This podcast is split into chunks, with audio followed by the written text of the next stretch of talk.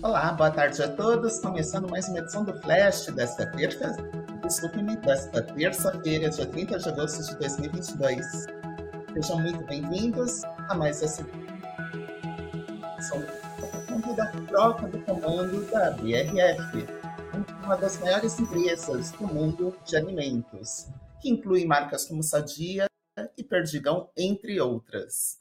A BRF comunicou ao mercado nesta terça-feira que o seu CEO Lorival Nogueira Luz Júnior renunciou ao cargo de presidente global da companhia ontem. Isso após ficar um período de três anos no cargo. Em seu lugar, o Conselho de Administração elegeu por unanimidade Miguel de Souza Goulart, que passou a ocupar o posto a partir desta terça-feira. Miguel era executivo da Marfrig Global. Ele atuava como diretor-presidente da empresa. E agora ele vai passar por um período de transição até o dia 30 de setembro. O Miguel é veterinário de formação e executivo com ampla experiência no segmento de carne bovina, tendo passado por empresas como JBS e Minerva. As ações da BRF lideravam as altas do Ibovespa na manhã desta terça, e por volta do meio-dia eram negociadas uma, uma alta de 2,99%. Em comunicado, a BRF informou que a indicação de Goulart não sinaliza intenção, neste momento, de fusão entre a companhia e a Marfrig Global Foods SA.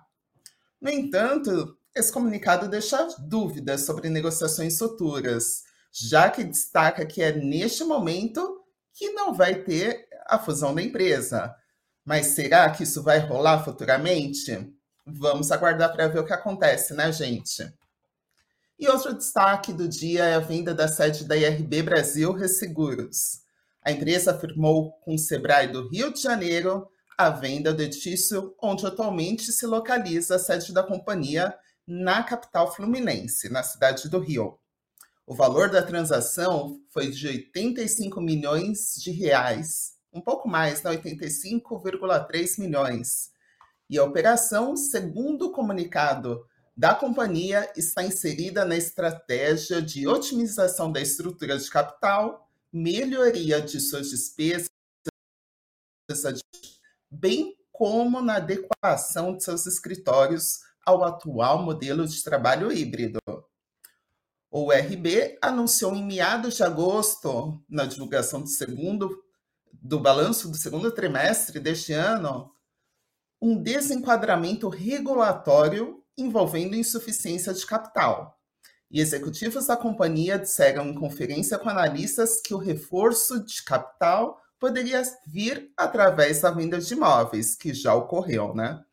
E aliado a isso, a empresa precifica nesta semana uma oferta de ações que pode levantar até 1,2 bilhão de reais.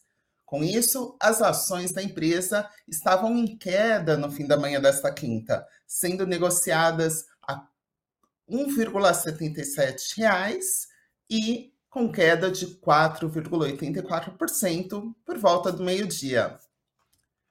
Outra notícia que chama atenção no dia é a divulgação do IGPM, o Índice Geral de Preços do Mercado, que teve a primeira deflação neste ano e no período de 11 meses.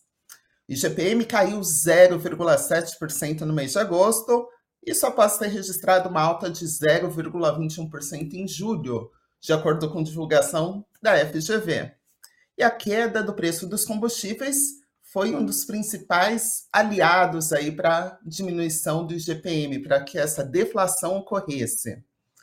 Esse índice de 0,7% ficou abaixo da expectativa de analistas pesquisados pela Reuters, que previa aí uma queda de 0,54% para o mês de agosto. E com esse resultado, o IGPM passou a acumular uma alta de 7,63% no ano e de 8,59% no período de 12 meses. O IPA, que é o Índice de Preços ao Produtor Amplo, que responde aí por 60% do índice geral do GPM e a pura variação dos preços no atacado, caiu 0,71% em agosto. Isso depois de ter avançado 0,21% no mês de julho. Já o IPC, Índice de Preços ao Consumidor, que tem peso de 30% no índice geral, acelerou a uma queda de 1,18% em agosto, após ceder 0,28% no mês anterior. Abre aspas, os combustíveis fósseis, dada a redução do ICMS dos preços na refinaria, seguem exercendo expressiva influência sobre os resultados do IPA e do IPC, ambos com taxa negativa em agosto, fecha aspas, explicou em nota André Braz, que é coordenador dos índices de preços da FGV. E o Rio de Janeiro registrou nesta segunda-feira a primeira morte por varíola do, do macaco, né? No estado. Com isso, esse é o segundo caso registrado no país. O caso foi registrado em Campos do Goitacazes, um município localizado no norte fluminense. A primeira morte no país ocorreu no estado de Minas Gerais. A vítima foi um homem de 33 anos que estava internado e, segundo a Secretaria de Saúde do Rio de Janeiro, e baixa imunidade. E agora vamos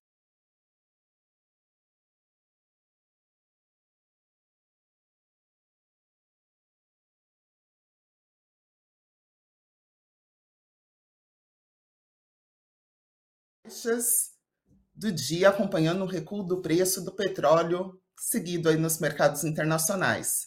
Por volta do meio-dia, o Ibovespa tinha uma queda de 0,88% e estava em 111.333 pontos.